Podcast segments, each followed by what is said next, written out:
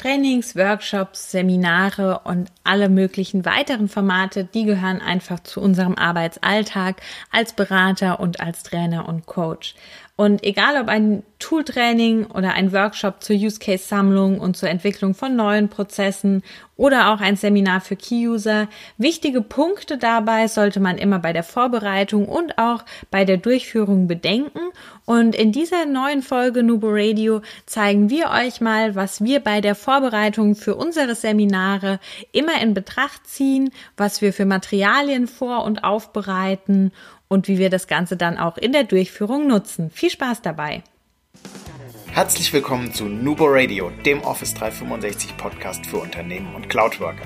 Einmal in der Woche gibt es hier Tipps, Tricks, Use Cases, Tool Updates und spannende Interviews aus der Praxis für die Praxis. Und jetzt viel Spaß bei einer neuen Episode. Hallo und herzlich willkommen zu einer neuen Folge Nubo Radio.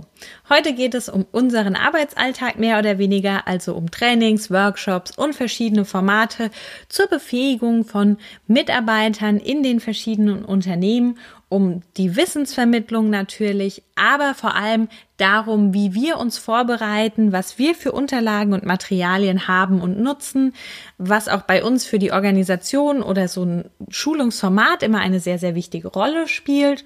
Und wir möchten auch einfach einen Einblick darin geben und starten auch direkt mal mit dem Aufbau und dem Inhalt von so einer Schulung. Also wie strukturiere ich eine Schulung, ein Training, ähm, wie, wo fange ich überhaupt an und welche wichtigen sechs Schritte beachte ich dabei? Schritt Nummer eins, meine Verwendungssituation. Wofür mache ich denn das Training? Das heißt, was hat der Kunde beauftragt und was möchte er? Beispielsweise ein Tooltraining für Microsoft Teams, weil Teams ist in Zukunft das Tool zur Hauptkommunikation in diesem Unternehmen und muss in den Abteilungen genutzt werden. Dann ist das auf jeden Fall klar meine Verwendungssituation mit einem konkreten Auftrag auch schon dahinter. Als zweites geht es dann darum, okay, für wen mache ich das Ganze denn? Also wer ist meine Zielgruppe? Und welchen Bedarf hat die dahinter? Ist es ein Einsteiger-Seminar oder ein Training? Ähm, ist es eine Gruppe, die schon Erfahrungen hat, die auch schon länger beispielsweise jetzt in unserem ähm, Beispiel mit Teams gearbeitet hat, ähm, dann benötigen die manche Sachen ja überhaupt nicht mehr. Und es ist immer wichtig, den Wissensstand meiner Teilnehmer zu kennen, um auch richtig dann damit umgehen zu können und alles darauf aufbauend natürlich auch zu organisieren.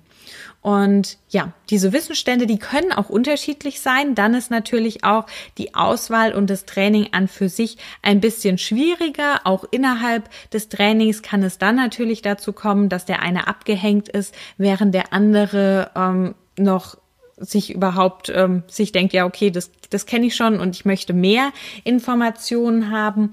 Also da ist es einfach immer schon im Vorhinein wichtig zu wissen, wer sitzt denn dann vor mir, welches Vorwissen und welche Voraussetzungen bringen denn meine Teilnehmer mit.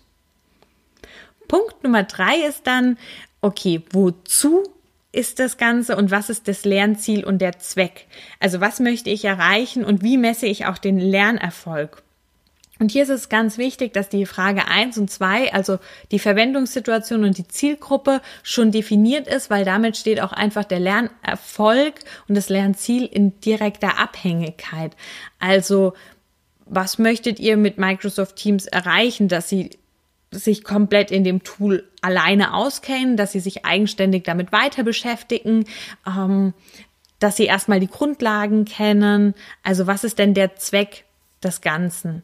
Und nur wenn wir dieses Lernziel und den Zweck haben, dann können wir auch die Teilnehmer motivieren, weil wir dann am Ende auch einen Lernerfolg messen können.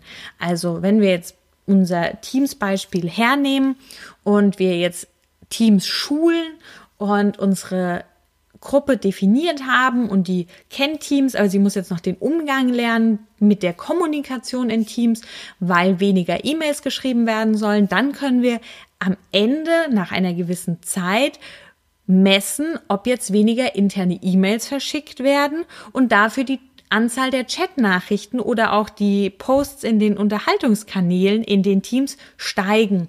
dann haben wir da einen Anhaltspunkt.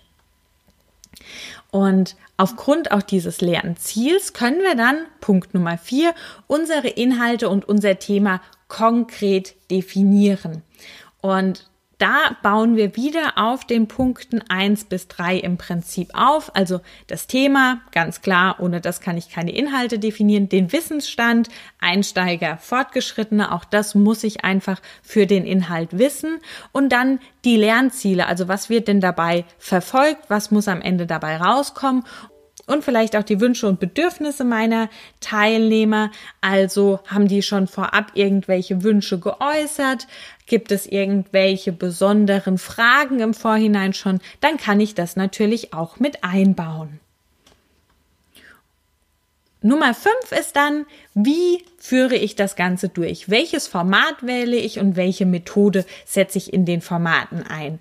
Und hier gibt es eben das Format, also wie führe ich das Ganze durch? Welches Format wird eingesetzt? Da gibt es ganz viele unterschiedliche Möglichkeiten. Habe ich ein Präsenttraining? Habe ich ähm, einfach eine Videoaufzeichnung? Äh, habe ich ein Online-Training mit Interaktion drinne? Also je nachdem, was da auch natürlich vom Kunden gewünscht ist oder bei euch im Unternehmen so der Standard ist, da gibt es einfach ganz unterschiedliche Präferenzen auch. Und dann, welche Methode nutze ich innerhalb dieses Formats zur Wissensvermittlung? Und auch da gibt es ganz viele verschiedene. Das ist natürlich die Methode sehr stark mit dem Format verbunden. Ähm, Beispielsweise bei einem Präsenztraining kann ich Aufgaben auch mit vergeben. Ähm, ich kann meine Teilnehmer auch selbst Inhalte erarbeiten lassen. Also so Flip the Classroom heißt das, dass sie einen Teil erarbeiten und dann präsentieren, um das ähm, Wissen sich selbst auch zusammenzuschreiben. In Online-Trainings gibt es die Möglichkeit, gemeinsam an einem Dokument zu arbeiten, ein E-Learning mit einzubringen. Also ganz, ganz viele verschiedene Sachen, um das alles sehr abwechslungsreich zu gestalten und den Teilnehmern möglichst ähm, ja viel Wissen ähm, beizubringen über viele unterschiedliche Methoden und Wege, um auch hier jeden Teilnehmer abzuholen, weil wir wissen ja, jeder lernt anders und jeder spricht dann auch auf eine Methode besser an wie der andere. Wenn ich das verbinde, kann ich ein passendes Format erarbeiten.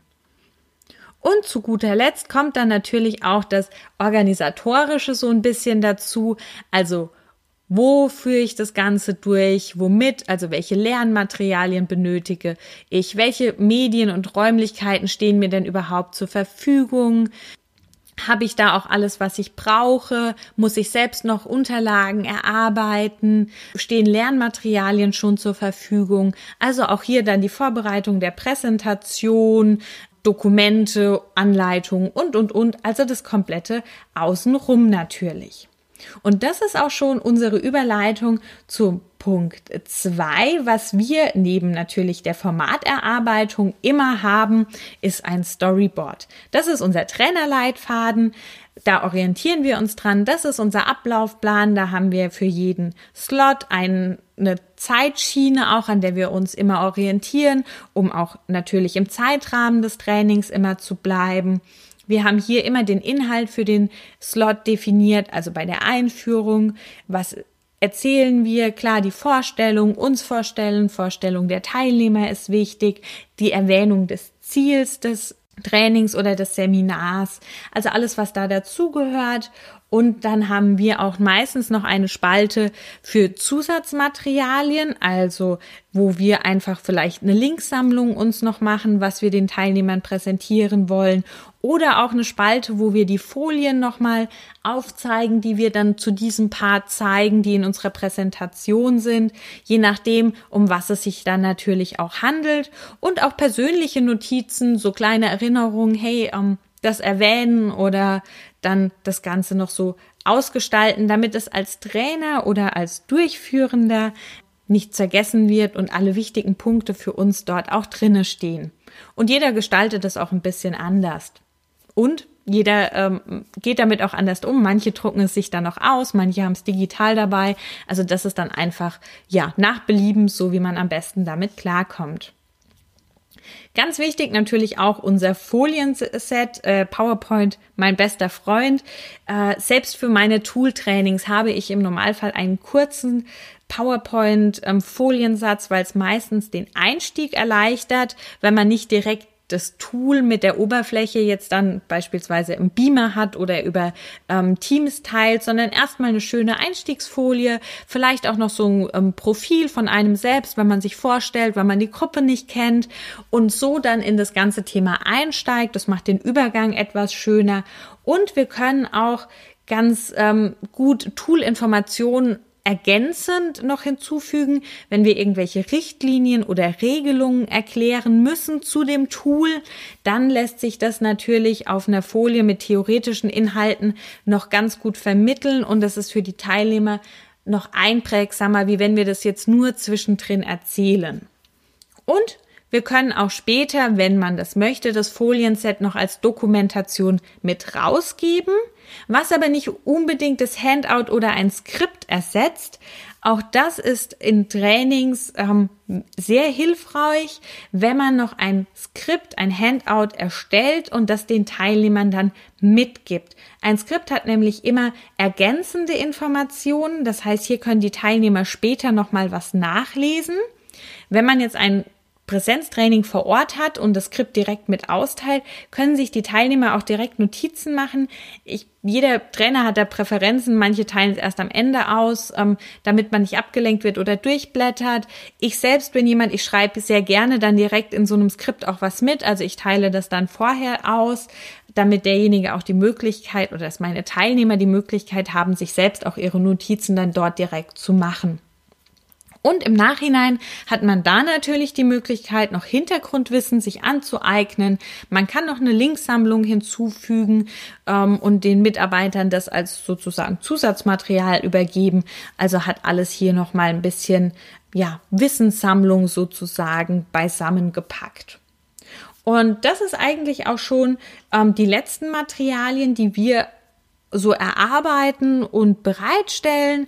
Natürlich stellen wir viele Zusatzmaterialien bereit, beispielsweise unsere Visuals, die zur Verfügung stehen, der Podcast, auf den wir immer wieder verweisen, Anleitungen, Tipps und Tricks, die wir was visualisieren, also ganz, ganz unterschiedlich aber auch Aufgaben. Also ab und zu haben wir auch einfach Aufgaben, die wir definieren und somit rausgeben, damit die Teilnehmer später auch das gelernte Wissen direkt umsetzen können und testen können. Wenn wir eine Schulung bei einem Kunden machen, also direkt auch im System unterwegs sind, lässt sich das übrigens auch wunderbar über einen Blender abbilden, indem man dann dort die Aufgaben mitverteilt. Also auch hier wieder ein Best Practice für Blender. Dann beschäftigen sich die Teilnehmer einfach direkt mit dem Wissen und mit dem Tool und man hat auch hier nochmal die Wiederholung direkt mit drinne. Ja, das sind so unsere Schulungsunterlagen, unsere Ablauf ähm, oder so wie wir unseren Ablauf schreiben, das was auch für uns immer wichtig ist und Trotz Routine ist jede Schulung, jeder Workshop oder jedes Seminar aufs Neue einzigartig. Es macht durch die unterschiedlichen Teilnehmer auch immer einen unterschiedlichen Ablauf und ein, eine unterschiedliche ähm, einen unterschiedlichen Ausgang, aber man kommt dabei einfach immer wieder mit neuen Menschen in Kontakt und es macht einfach immer wieder wahnsinnig einen Spaß, auch diese Menschen kennenzulernen. Ja, wir freuen uns wie immer über euer Feedback oder auch über eure Ideen für neue Nubo Radio Folgen. Ja, gerne auch einfach mal Feedback geben, ob ihr für jede Schulung beispielsweise ein Skript oder ein Handout mitschreibt, ähm, ob ihr auch andere Folien außer PowerPoint nutzt. Natürlich, ich bin jetzt hier vielleicht noch als Hinweis viel im Online-Training unterwegs, weil das einfach im Moment das ist, was wir machen. In Workshops vor Ort gibt es natürlich viele, viele weitere Zusatzmaterialien und Möglichkeiten wie den Flipchart oder die Metaplanwand und, und, und. Ähm, ist bei uns dadurch, dass wir im Moment einfach viel remote machen, ähm, nicht möglich. Da kann man das Whiteboard nutzen. Da hatten wir ja auch die Folge mit den Best Practices. Also auch das natürlich ein Medium oder eine Möglichkeit, Materialien bereitzustellen und da gemeinsam dran zu arbeiten. Das geht aber wieder eher in die Durchführung und nicht so sehr in die Planung und Organisation. Ja, dann bleibt mir nur noch zu sagen, denkt immer daran, Collaboration beginnt im Kopf und nicht mit Technik. Du möchtest noch einmal mehr Details zur Folge, willst uns eine Frage stellen oder aber einfach in Kontakt treten, um dich als Interviewpartner vorzustellen?